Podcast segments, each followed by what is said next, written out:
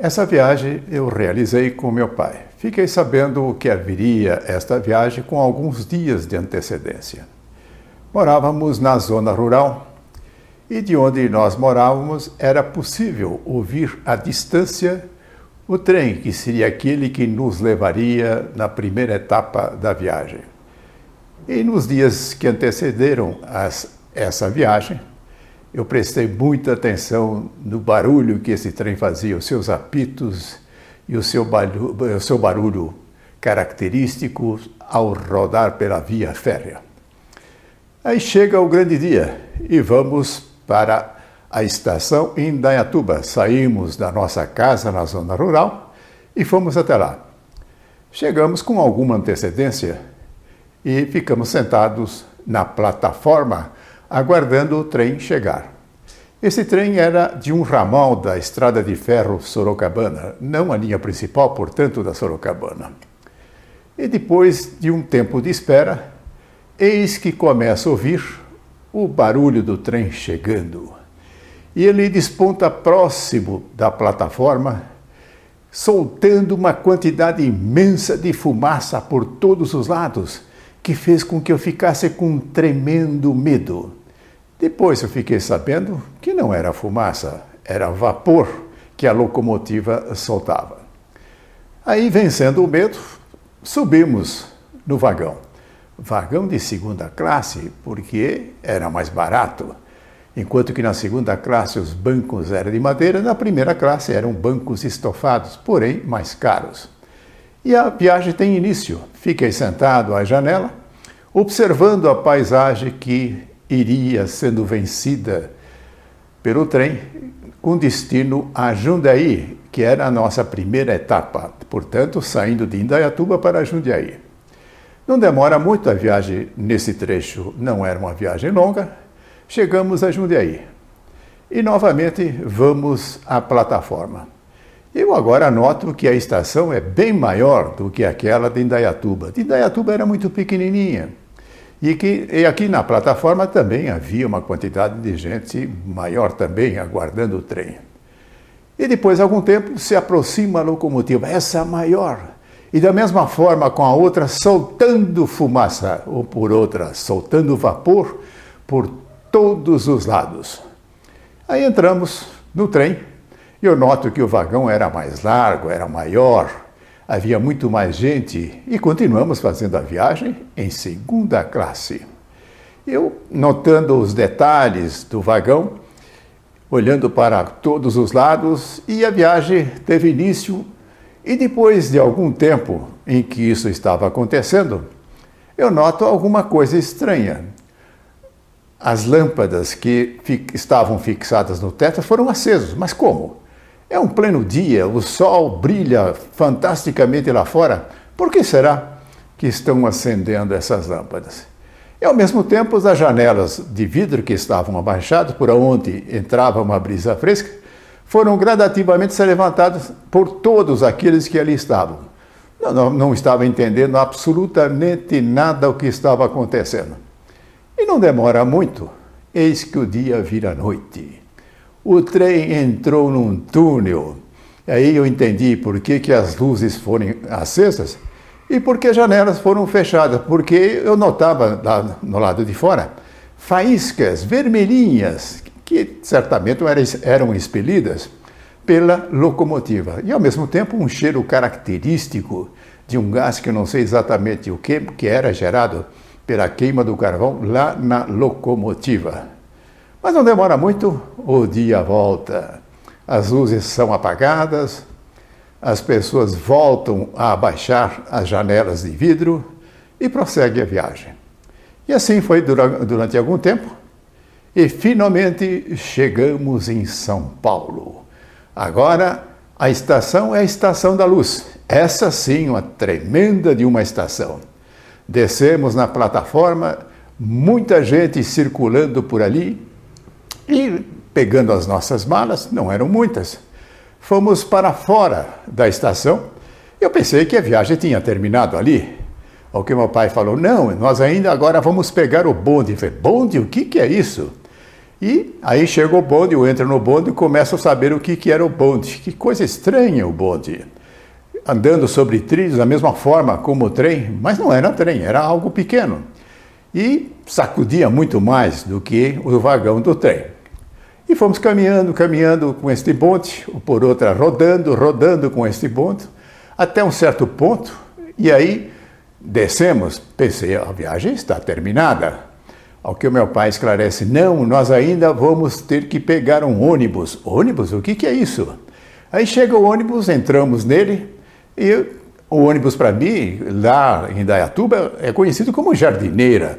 Jardineira era o ônibus que nós tomamos aqui, não, era um ônibus eh, diferente. E entrando, começamos a prosseguir na viagem. Eu pensei que num certo momento nós sairíamos da cidade, iríamos para uma outra, mas não, o tempo todo o ônibus rodando dentro da cidade. Que coisa estranha, enquanto que a jardineira lá de Campinas levava, ou por outra de Indaiatuba, levava de Indaiatuba para Campinas, levava para outras cidades, mas este o ônibus não, ele caminhava o tempo todo dentro da cidade. Mas finalmente chegamos ao destino. Descemos do ônibus, caminhamos um pouco por uma rua e lá estávamos diante da casa onde iríamos ficar hospedados. Essa casa, na Vila Bertioga. Fomos recepcionados pelos amigos que moravam nesta casa e assim foi o primeiro dia. Concluiu-se o primeiro dia. No dia seguinte, meu pai avisa que ele precisava ir ao centro da cidade para fazer algo e levou-me consigo. E para onde que ele foi? Ele foi para o prédio Martinelli. Que tremendo prédio, altura. Eu olhava para cima, não via o final desse prédio. Que coisa fantástica. Entramos nesse prédio e aí uma nova novidade. Entramos numa caixa que nos levou para cima e meu pai disse: Esse aqui chama-se elevador. Ah, o elevador. Então, essa foi também a minha primeira viagem de elevador. Chegou a um certo ponto, a porta abriu-se, saímos e, olhando pela janela logo em seguida, percebi que nós estávamos numa altura considerável. Meu pai entrou lá numa sala para ver o que tinha que fazer, eu fiquei numa antessala, mas que me deu a oportunidade de chegar até a janela e olhar para fora. Nós estávamos realmente numa posição muito alta. E dali eu conseguia ver a cidade longe, os prédios, as pessoas andando nas ruas, que coisa fantástica. E aí, retorno, tom, tomamos novamente o elevador e descemos. E pensei que ia logo voltar para a casa em que nós estávamos hospedados. Mas tal não aconteceu. Levou-me para um local que era conhecido como bar automático. Automático por quê? Porque havia ali um sistema semelhante àquele que nós temos hoje, em que uma prateleira que se, que se movia para cima e para baixo. Ao colocar-se uma moeda, ela abria e permitindo que se tirasse dali o doce que ali estava guardado. E assim, assim foi feito, não me lembro qual foi o doce e que tive a oportunidade de comer nessa ocasião. Esse bar automático ainda permaneceu em São Paulo durante muito tempo. Mas agora vou relatar uma outra experiência. Ah, nessa época, os fogões eram abastecidos com carvão.